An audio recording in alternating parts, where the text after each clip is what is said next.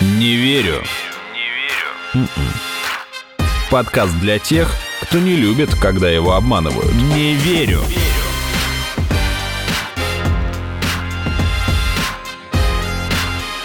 Не верю. Всем привет, это подкаст «Не верю», где мы каждую неделю раньше говорили о мифах, заблуждениях, теориях заговора и просто о вещах, в которых трудно разобраться. Но у нас подкаст сейчас в отпуске, однако на спецэпизоды мы выходим. Сегодня как раз-таки такой случай. Меня зовут Артем Буфтяк, моя соведущая Полина Панина. Полина, привет. Всем привет. Да, и у нас сегодня просто звездный состав. У нас будет сразу три гостя. Значит, представляю по очереди, э, внимательно слушайте. Павел Левкович, корреспондент редакции РИА Новости Спорт. Привет. Привет, Паша. Паша Привет. со мной сидит рядом. Александр Бакулев, заместитель руководителя редакции РИА Новости Спорт. Сейчас он со мной не сидит, он сидит в Пекине в восьми слоях маски. Привет, Саша. Всем привет. И Сергей Мы можем Пог- услышать. Не, ну такой низкий голос пекинский. И Сергей Погребняк, корреспондент редакции РИА Новости Спорт, который тоже находится в Пекине. Полина, ты как у нас экс-спортивный журналист, человек, который просто, если когда-нибудь в передаче «Поле чудес» будет тема спорта, выиграет и автомобиль, и квартиру, и соленье, подаренное Якубовичу, введи, пожалуйста, в контекст наших слушателей. Чё вообще мы сегодня собрались? В общем, зимняя Олимпиада в Пекине на самом деле кажется какой-то очень странной, потому что, судя по новостям, которые я читаю, и что мне пишут ребята, которые в Пекине работают, появляется ощущение, что работать там вообще невозможно. Поэтому я очень попросила сделать такой экспериментальный выпуск э, «Не верю» с ребятами из Пекина. Собственно, что в Пекине происходит, нам расскажет Сережа, который там сейчас находится. Ну, прямо сейчас все выглядит так, что если просто взглянуть со стороны, все кажется ло- логично. Куча знаков, куча проверок, бесконечные ПЦР-тесты, но по факту вся эта система проверку совершенно не проходит. Возможно, это сделано именно для того, чтобы больше оградить местное население, потому что самое страшное преступление, которое журналист может э, совершить на Олимпиаде, это пересечься просто с обычными местными жителями. И тебя сразу же депортируют за это, потому что они вот именно так оберегают своих, а на приезжих им кажется, что плевать. Это нас так охраняют от местных жителей, как будто мы какие-то невероятные преступники, вокруг заборы, вокруг военные. То есть, например, наш э, отель, где военный, наш отель, где я сейчас нахожусь, оградили специальным забором, и когда приходит наш автобус из пресс-центра, его открывают военные китайские. То есть вот настолько сурово за этим следят. Я так понимаю, что э, Сережа у нас, э, слава богу, тфу тфу тфу все еще продолжает сдавать э, отрицательные тесты, а вот Саша сдал положительные. Да, Саш? Да, И что случилось? ну, начнем с того, что положительным стал самый первый пекинский тест в злосчастном аэропорту, то есть который берут у всех приезжающих, прилетающих, и спортсменов, да, и тренеров, и всех на свете без разбора. И положительный результат привел к тому, что все встали на кипиш и, соответственно, ждали проверочный тест. Проверочный тест пришел тоже в день прилета, вот, и тоже был положительный. Мгм. Что с тобой делали после этого? Вот в течение нескольких часов фактически мы познакомились вот с работой этого ковид-протокола, довольно строгого. За отсутствием симптомов э, и каких-то пограничных показателей, известных китайцам, мы там примерно понимали, как они ориентируются, вот, но известно только им в полной мере. В общем, они были готовы вроде как меня оставить в обычном отеле нашем. Но на следующий Неожиданно. день третий тест показал динамику этих показателей, да, отрицательную, вот, и несмотря на отсутствие симптомов, это уже повод отвести меня в ковидный изолятор знаменитый. Ну, один из, их несколько. Причем, я так понимаю, соответственно, в каждом кластере они есть, да, кластеров у нас три, я в центральном, в пекинском, собственно. Вот, и меня из одного отеля фэшенебельного перевезли в другой, не менее симпатичный. И, соответственно, вот уже во второй день э, моего пребывания в Китае началась такая максимальная изоляция, хуже которой вот по этому протоколу, по сути, только госпитализация да, в больницу при необходимости уже лечения медикаментозного. Сразу сказал, да, что ни- никаких симптомов, вот, и, в принципе, первое такое вещество, которое мне дали, это было пиво. Господи, мистическое пекинское пиво. Вот Сережа про него, ты тоже. Что ж там за пиво такое классное? Это Привезите. прям какое-то русское лечение. Да, ну, собственно, меня встретили в этом ковидном заповеднике. Довольно весело. Вот. Э, опять же, человек, который встречал, проникся тем, что я из России. Как водится, мы с китайцами друзья. Поэтому, возможно, и пиво мне досталось, ну, в принципе, за милую душу. Вот. Саша, такой вопрос. А как работать? То есть получается, что контактов со спортсменами нет, потому что какая работа? Тебя изолировали. Контактов с коллегами-журналистами, которые могут на обеде рассказать, кто там, собственно говоря, какие препараты используют и как готовиться, тоже, получается, нельзя. От них ты тоже изолирован. Остается интернет. Интернет-то хотя бы есть или все? Или в Китае интернет для человека с ковидом, ну, на всякий случай? Не надо ему, только пиво. Оказалось, кстати, что с интернетом мне даже подфартило в этом плане. Потому что глобально с ним, естественно, здесь ну, проблемы. Вот, обещанный Wi-Fi олимпийский, он есть, но он прежде всего есть на объектах, естественно, да? Угу. Вот. В отеле вроде как он тоже есть, но только в лобби, которое ниже меня вот э, было на 8 этажей. Я, естественно, туда не добрался, потому что, собственно, я пробыл час в отеле э, без статуса ковидного. Угу. Я имею в виду обычный отель, соответственно. Соответственно, до помещения в изолятор успел познакомиться с Wi-Fi местным. Он был очень плохой, пошел уже напряг. Вот, когда приехал в изолятор, собственно, там ситуация была гораздо лучше. И работать было ну, вполне комфортно. Ну, тюрьму это, это реально очень сильно напоминает, потому что я пока не встречал коллег, которые бы не ассоциировали работу здесь с тюрьмой. Сейчас все общение со спортсменом происходит через э, некую микс-зону, то есть это зона журналистов, огражденная забором, и зона там, тренеров и спортсменов то, тоже ограждена забором, и между вами метра полтора. То есть ты вытягиваешь свою руку максимально с диктофоном и кричишь в сторону спортсмена, и очень надеешься, что он тебя услышит. Слушай, а как тебя в итоге выпустили? Вот ты сдал положительный тест, посидел какое-то время в изоляторе, а потом что, они извинились и сказали, ты нам надоел, вот тебе еще пиво, уходи? Нет, пиво, к сожалению, не дали больше. Вот. Мало того, там была памятка, что как бы пить-то нельзя в этом заведении. Ну, если очень хочется, то можно. То есть вот тебе пиво, но пить его нельзя. Это какая-то Нет, пытка. Ну, это они, конечно, не говорили вслух, вот, но памятка, которая, в общем, там для всех лежит в каждом номере, она это подразумевает. Вот такой вот вопрос. Наша биатлонистка Васнецова жаловалась, что в ковиднике очень плохо кормят. Да. Вот э, как кормили тебя? У меня ситуация была зеркальная, потому что, во-первых, я так понимаю, это отличается, ну, это зависит от отеля самого, потому что их несколько, да. Это, эти ковидники, они, собственно, на базе обычных отелей. И, соответственно, их несколько в каждом кластере вроде бы. Ну, по крайней мере, в центральном их несколько. Центральный, который как бы больше по территории. Порой, мне кажется, я ел просто без остановки, перманентно как-то, и реально переживал, что я наберу.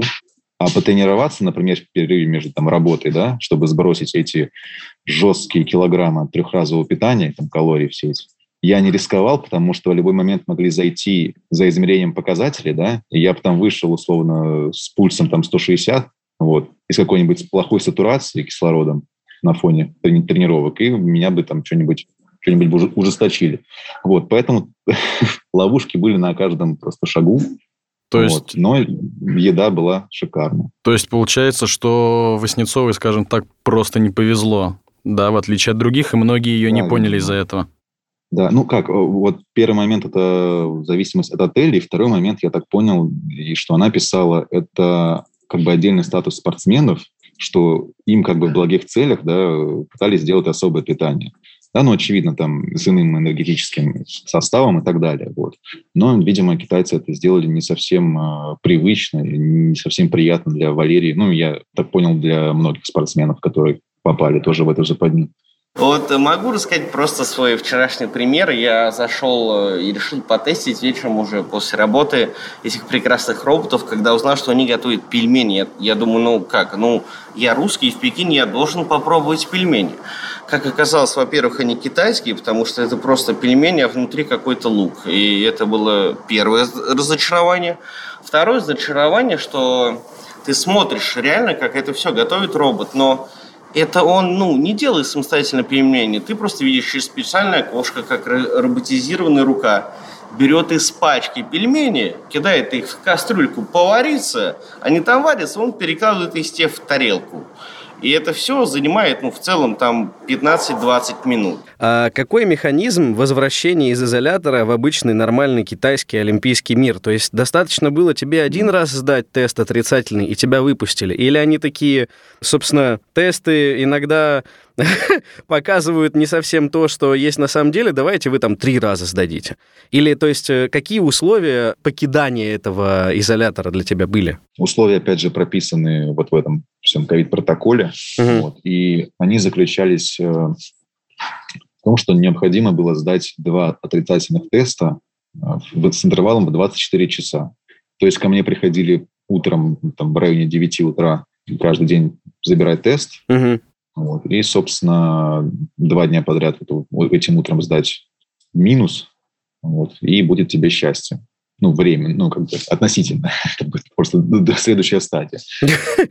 Понятно. То есть э, достаточно было в течение суток маскировать ковид, чтобы покинуть изолятор. Он, да. Но, соответственно, получив два минуса, что я и сделал, вот, дальше ты переходишь в новый статус, но он тоже как бы неполноценный. Угу. Это какой, интересно? Приравниваешься, по сути, к лицам контактным. Вот. Лица контактные, да, это те, кто находился рядом с человеком, который, которого подтвердили коронавирус. Так. Естественно, поначалу на волне э, приезда всех на Олимпиаду как бы рассадником всего этого были самолеты, как правило. И вот, да, и нас, наша делегация это тоже коснулась, потому что ну, на соседних там рядах со мной были люди. Вот, и они стали контактными. И что там, повязка с летучей мышью на навяжется на плечо? Как это происходит? Дальше... Татуировка на лоб, знаешь, такое клеймо, чтобы и не к ним не подходили. Ну да, в истории человечества была уже такая история похожая. Так и что? Что с контактными происходит? И как они, интересно, вычисляли? То есть, получается, они посмотрели, где ты сидел в самолете, и сразу туда занесли ряд людей, которые там занимали соседние да. места. Ага. Да. Место в самолете мы там прописывали, подтверждали, по-моему, э, э, раза три угу. всяких там э, анкетах для получения этих QR-кодов и прочего. Вот. И То статус... Есть он к этому относится внимательно очень. И статус контактного, он э, тебя ограничивает в чем? То есть что меняется, как вот, ну, в, в плане твоей там свободы, в плане работы, например? Во-первых, э, когда китайцы говорят, что контактные, они пишут письмо твоему ковид-офицеру. Есть и такое, да. В каждой делегации свой ковид-офицер, хоть не полицай. Э, и, собственно, ему пишут, что чувак контактный у вас из вашей группы, из вашей делегации. И он такой, Скажите, пойдешь пожалуйста. в атаку первым, Саша? Да. Они как бы не дробя спрашивают, скажите, пожалуйста, а этот человек незаменимый? Какой кошмар. Так. Мы, естественно, ни разу не пробовали ответить, что, в принципе, заменимый, и на него пофиг. Вот. Потому что все-таки хотели еще друг друга увидеть. И отвечали, что все у нас э, незаменимые, вот как бы и философски, и механически. Ну и китайцы, естественно, вас не понимали, потому что, ну, для страны с полутора миллиардным населением в целом этот вопрос смешной, скорее звучит как анекдот. Да, да, они, наверное, думали, что как-то чересчур внимательны к человеческому Ой, ресурсу. юмористы эти русские. Так, и допустим, вы отвечаете, что нет, этот человек незаменим, но он все еще контактный, и получается, что да. с ним делают? Я не говорят, тогда, пожалуйста, очень настоятельно просим, а мы знаем, что китайцы, в принципе... Просят один раз? Да, и как бы рассчитывают, рассчитывают, что на их просьбы будут реагировать. Вот. Не покидать свой отель. Но, опять же, для работы на объектах угу. можно его покинуть, если будут соблюдаться вот такие условия, как работаешь один, ешь один, там, сидишь один, и что-то еще там делаешь один. Угу. Короче, с одной стороны, это, естественно, сводится к поддержанию базовой дистанции, которая в принципе входит да, в, в требования ко всем. Вот. Mm-hmm. И, естественно, с другой стороны, выглядит как э, ну, некий фарс. Отговорочка. Да, да. Ну, как бы. Mm-hmm. С другой стороны, они действительно, я не по своему примеру знаю, знаю от коллег, они действительно за этим следят, э, но не прямо у каждого там кто-то представлен, кому-то кто-то представлен. Вот. Это скорее, если люди нарочито пытаются вернуться к нормальной жизни, да, так. Потому что были прецеденты, что коллеги собирались не ехать в одного на работу, а это только такси, да, угу. а шли, собственно, в автобус для медиа. Угу. А им нельзя. И китайцы действительно это быстро вычисляли и, соответственно, там давали, так сказать, желтые, а то и оранжевые карточки. мы можем только догадываться, да, какая у них там до конца эта система с нашими всеми э, профилями, да, и какими-то примечаниями. Угу. Но они фиксируют действительно все эти пункты и выносят то самое последнее китайское предупреждение. Вот в угу. случае. Соответственно, если бы человек еще раз что-то сделал, то ему бы точно аккредитацию да, аннулировали, вот, и там, соответственно, вплоть до более глобальных проблем уже для всей делегации. То есть предупреждений может быть всего два? Ну, я так понимаю, да. Я так понимаю, что никто не проверял и не очень хочет проверять, сколько может быть предупреждений и что в итоге будет после. Я думаю, что я думаю, что нужно найти самого, короче, бесполезного. Блин, у меня есть кандидат, у меня есть кандидат, но он не в этой не в этой редакции. Да, я здесь сижу, я понимаю. Успокойся. Не верю.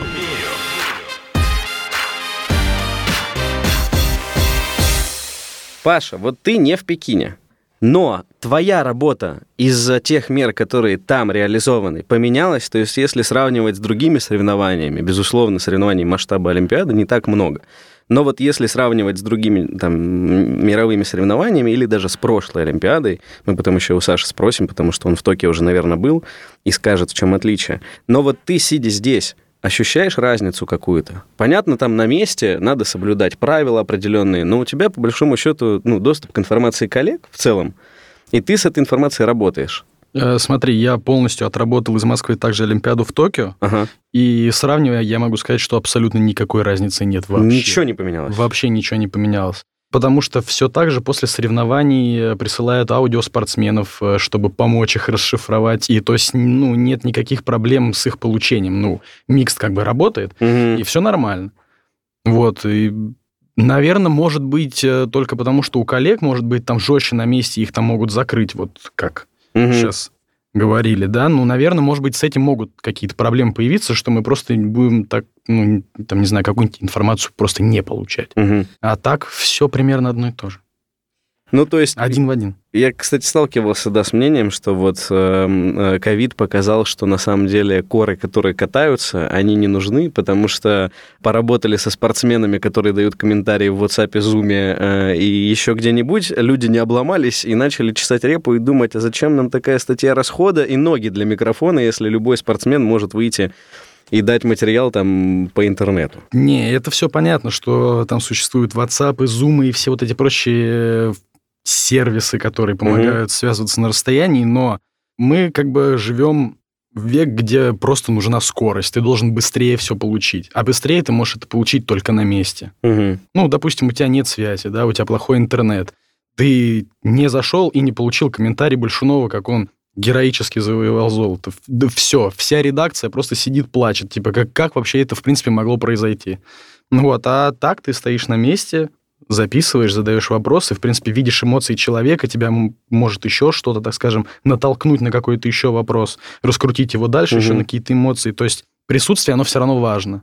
Это все равно круто. Ну и даже если как бы заканчивать, ну, присутствие какого-то СМИ на вот таких крупных соревнованиях, как Олимпиады и все прочее, прочее, ну, это престиж. Это-то безусловно. Да, Здесь никаких вопросов. А если сравнить в целом то, как работают спортивные журналисты в коронавирусную эпоху со всеми вот этими ограничениями, и то, как было, ну, условно, в 2019 году. Потому что в 2019 году ты мог, а, не знаю, подойти в микст, поймать кого-то за руку, что-то где-то там поймать так, человека ребята, на ребята, парковке. Ребята, терминологию расшифруйте для слушателей. Что за микст? Что это за микст? Микст Отвечает я... спортивный журналист Паша.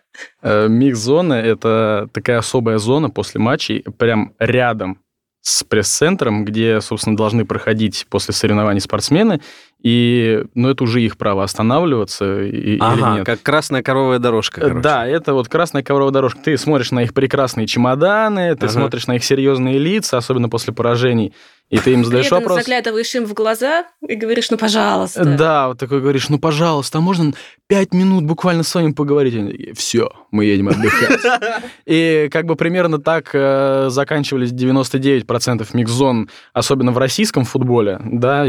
Понятно. Поэтому так себе зона. Если угу. честно. Так подожди, получается, что ковид, наоборот, как-то в этом смысле помог, потому что по ковид-протоколам кто-то обязан же выйти и ответить на вопросы хотя бы один человек, и это уже организовано. Или как это работает? Не-не, смотри, проблема вся в том, то, что раньше, когда не было вот этих всех протоколов ковида и всего прочего, то есть ты мог на удачу просто, ну, поймаешь, не поймаешь. Сейчас вероятность угу. этой удачи приблизилась к нулю, потому что все пресс-службы начали работать э, в Зуме, вот, они как бы и до этого-то не особо хотели общаться с прессой, а теперь у них еще есть очень хорошая отговорка. Они такие, ну вот, есть пресс-конференция в Зуме, все, на этом как бы все закончено. А потом они такие, спасибо, коллеги, кнопочка нажимается, и, там и уже никаких... Да, и как бы на этом э, общение с прессой полностью заканчивается. Дополнил бы, что это еще очень усложнило добычу в микзонах эксклюзивов, вот, потому что в обычное да. время, да, это была более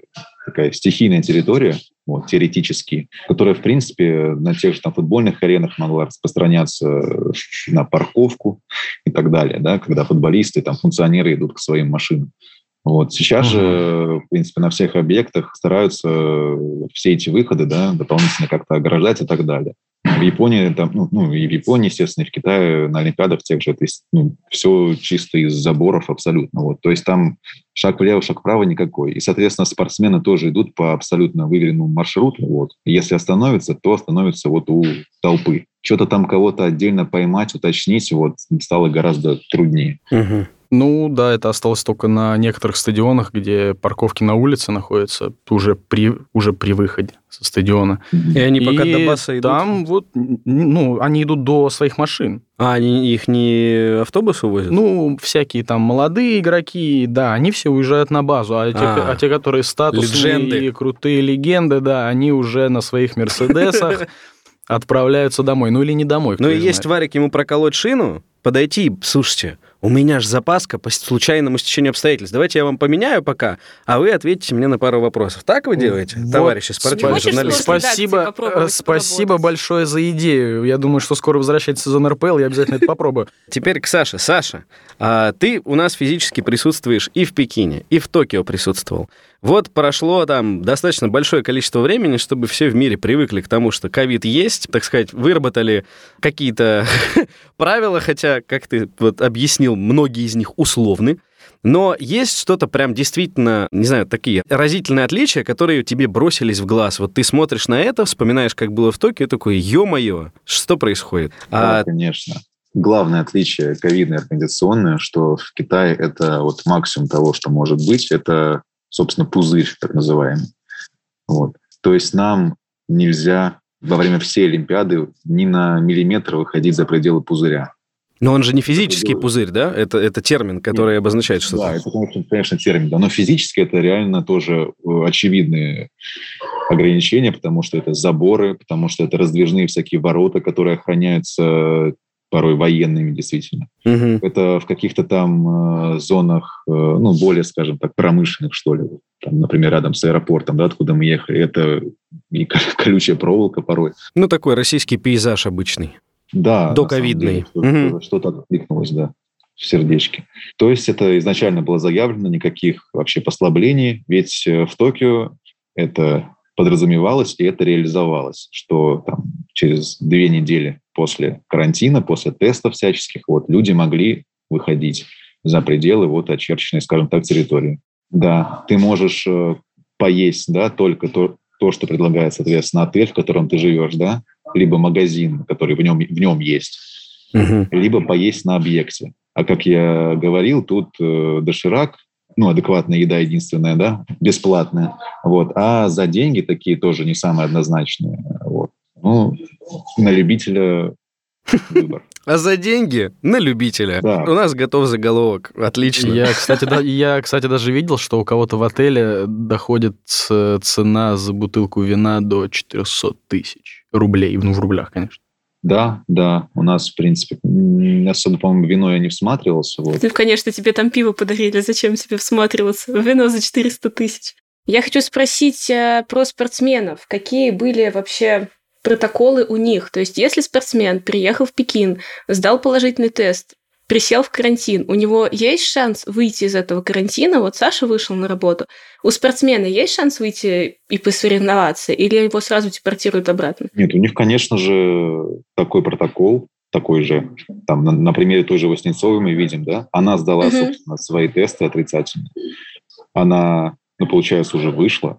То есть, если бы сборная по биатлону хотела рисковать, да, результатами рисковать, там, формой Васнецовой после такой отсидки непонятной, вот, то она, конечно, спокойно могла бы пробежать гонки. Но, естественно, сразу было понятно, что это слишком много рисков, и поэтому ее сняли. А теоретически, да, ну, вполне, соответственно, может соревноваться на, так сказать, на свой страх и риск.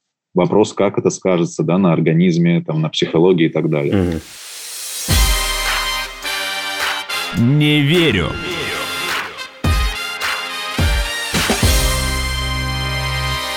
Нерегулярная рубрика в нашем подкасте э, «Теоретики практикам». Коллеги, такой вопрос. А если, например, у нас в каком-то виде спорта заболеет, покажет точнее положительный ковид-тест, там 70% спортсменов, вот в этом случае пер- перенесут, например, э- соревнования, или выступят там э, Уганда и там, условно говоря, Перу какой-нибудь единственный, которые не сдали тест Паш. Что в этом случае будет? Честно, я даже не знаю, что в этом случае будет, потому что я не ознакомлен с этим протоколом, mm-hmm. и мне об этом ничего как бы не говорили, потому что я туда просто не улетел. Вот, но смею предположить, так, что, так. скорее всего, неожиданная медаль будет у сборной Боливии какой-нибудь. Все, понял. Саша, у тебя та же версия? Я могу сказать, что каких-то конкретных показателей у китайцев не указано, вот они всячески говорят, да, там они говорили, отвечали на вопросы о возможной отмене Олимпиады, что у них нет какой-то точки невозврата, вот что типа мы все равно проведем, главное, чтобы вирус не утек за пузырь, опять же. Да? Угу. Вот. Но мы понимаем, что такие случаи возможны, ну, похожи, и в принципе они уже есть. В принципе, не секрет, что у нас сейчас э, реально катастрофа в женской сборной по хоккею, вот. А, естественно, командный спорт с такими требованиями, да, это ахиллесовая пята просто. Вот. Угу. К счастью, на зимних играх э, таких дисциплин гораздо меньше, чем на летних. Вот. И женская сборная натурально э, с такой динамикой может как раз прийти к тому, что у них не будет хватать людей для заявки на матч. Mm-hmm. В таком случае это будет технические поражения. Ну, это совсем трагедия. Абсолютно. В том же хоккее э, МОК там еще до начала Олимпиады сказал, что допускают э, два комплекта золотых медалей, если вся эта там динамика, допустим, да, команде, дошедшей до финала, опять же, не позволит выставить полноценную команду на финал. То есть это какие-то ну, абсолютно Беспрецедентная история. Да, угу. абсолютно просто сюр какой-то в плане вот, возможного развития событий. У меня еще есть вопрос к Саше. Так. Тут э, вчера наша сборная женская как раз по хоккею играла с Канадой. О, да. С Канадой, да. Канадки вышли играть в масках и заставили маски надеть и наших хоккеистов.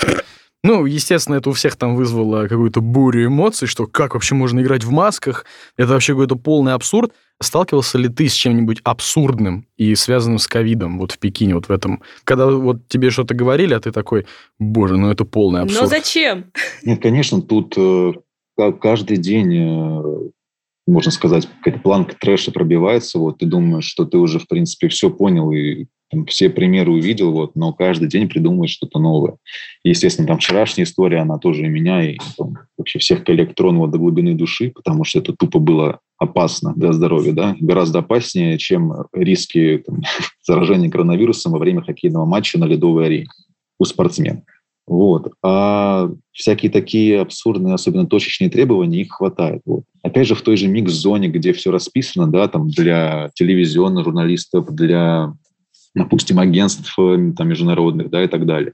И некие есть такие заборчики, да. И там может не быть никого, потому что там международным агентствам неинтересно. Софья Просвирнова, при всем уважении, наша замечательная россиянки. И ты подходишь, но ты встаешь вот по другую сторону маленького заборчика, да, тебе китаец не разрешает начать интервью до того, пока ты не перейдешь на другую. А, собственно, толщина этого заборчика, ну, сантиметра два и ты двигаешься сантиметров на 10. Но пока ты, так сказать, не встанешь э, на свое место, пока ты не узнаешь свое место, угу. вот, ничего не запустится. Китае, мне кажется, нет такой опции, чтобы кто-то что-то нарушил. Там, если сказали, не знаю, квадратное катить, они будут катить это квадратное, потому что им так сказали.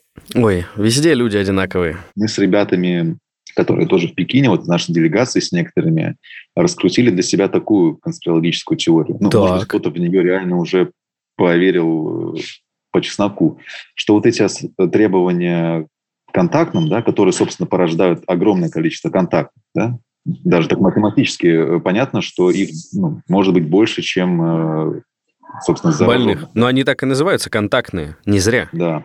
Вот. И, соответственно, требования к ним по передвижениям вот одни, такие же, такие же требования к тем, вроде меня, кто выписался из ковидной кабалы, вот, но остался с ограничениями, да, и вот эти ключевые требования к перемещениям, то есть езжая на работу один, да, они реализуются только за счет такси. Мгм. И, соответственно, конспирологическая теория родилась в том плане, что как бы, бенефициар всего этого некий такси-магнат. Вполне Просто. возможно, вполне возможно, занес денег э, тем, кто, собственно, разрабатывал правила и... То есть ну, денег, конечно. сувениров их мало. Ну, конечно. Да. А, ну да, в принципе, этих, денег мало не бывает. на этих бешеных поездках, да. Вот, потому что, ну, как бы цены здесь, э, в принципе, на, на такси ну, для россиян, я думаю, будут шокирующими даже. для Вот, я только хотел спросить про, про цены. В принципе, можно, я думаю, назвать, да. Можно, конечно. Нужно. Опять же, у, у нас довольно выгодное местоположение отеля. Вот. Мгм. И тут на машине, ну, минут 15 э, мне, в принципе, там до парочки вот ключевых объектов именно спортивных. Ну, 15-20.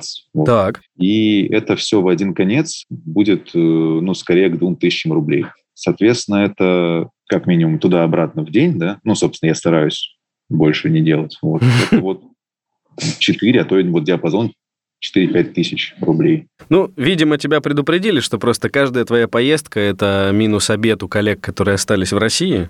Такси, оно, конечно, в плане тайминга несколько расслабляет. ну Вот. И в условиях пузыря путь на объекты не на такси, он становится гораздо сложнее. И вот те же 15 минут чистого времени да, до объекта условного от отеля, они при официальных этих шаттлах, автобусах, да, при всех пересадках, дырах в расписании, они могут превратиться просто в часы.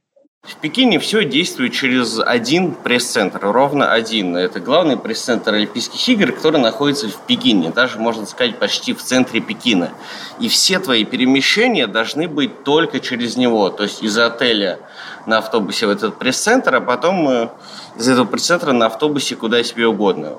Мой путь каждый день лежит так. Ав- ну, отель, автобус пресс-центр, автобус э, железнодорожная станция, еще один автобус до контрольного пункта, еще один автобус до, например, биатлонной трассы. И вот такой путь у меня занимает три с половиной часа. Именно на этих пересадках и вот э, ожидании другой пересадки ты теряешь э, какое-то фантастическое количество времени каждый день. В Токио, опять же, можно было дойти, особенно уже когда ты две, две недели отсидел и все поздавал отрицательное, можно было дойти пешком спокойно от одного объекта до другого, когда они были вот рядом. Мгм. В Пекине, то есть ты можешь вот его видеть, как будто бы потрогать можешь другой объект, но между вами будет забор, китайский военный, вот, и тебе надо будет ехать там с пересадкой одной, двумя. Мне понравилось, Саша, то, что ты сказал, то, что там мы друзья с Китаем сейчас. Я думаю, что лидеры этих двух стран, не помню, кто там, а, могли договориться, что если, например, больше мест первых занимает Россия, то, соответственно, скидочки на уголь, там, лес, э, газик. Вот. А если больше китайцев, то, соответственно, объемы поставок увеличивают они. Ну, нормальная история в целом. Я заставлю тебя это А, переписать. Нет, Пока нет. ровно идем, получается. Пока получается, да, пока получается скидочки, получается, будут. Ну ничего, в целом, что, победы нашим спортсменам, здоровья нашим журналистам. Спасибо большое, коллеги. Э, Напомню, для всех, кто присоединился к нам в конце, ну, бывает, может, такие люди включают подкаст сразу в конец. Значит, с нами были Павел Левкович, Паша, спасибо, Александр Бакулев, Саша, спасибо, и Сергей Погребняк. Всего доброго. Пока. Не верю. М-м. Слушайте эпизоды подкаста на сайте ria.ru в приложениях Apple Podcasts, CastBox или SoundStream. Комментируйте и делитесь с друзьями.